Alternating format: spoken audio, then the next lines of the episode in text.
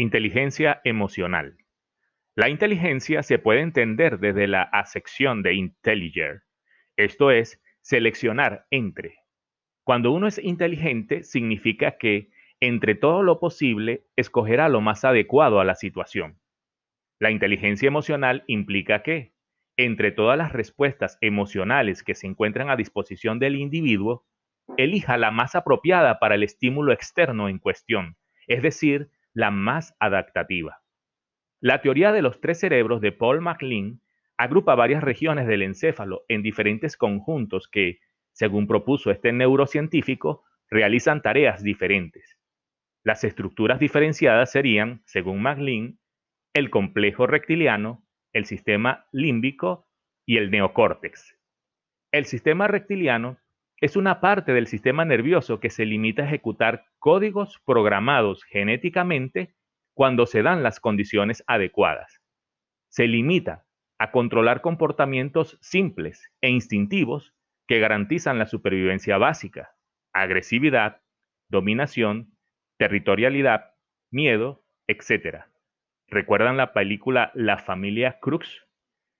El sistema límbico es el responsable de la aparición de las emociones asociadas a cada una de las experiencias que se viven. Esto es, la evasión hacia sensaciones desagradables como el dolor y la atracción hacia sensaciones agradables como el placer. El sistema cortical es el responsable del pensamiento avanzado, la razón, el habla, la planificación, la abstracción, la percepción y lo que en general consideramos como funciones superiores. Es así como podemos observar que ante una situación de escuchar un ruido parecido a un disparo o a una explosión, actúe la parte reptiliana y sintamos temor.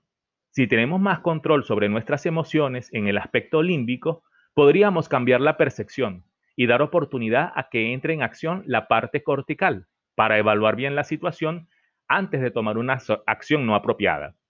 La capacidad de expresar y controlar nuestras emociones es esencial, pero también lo es nuestra capacidad para comprender, interpretar y responder a, las emociones de los demás.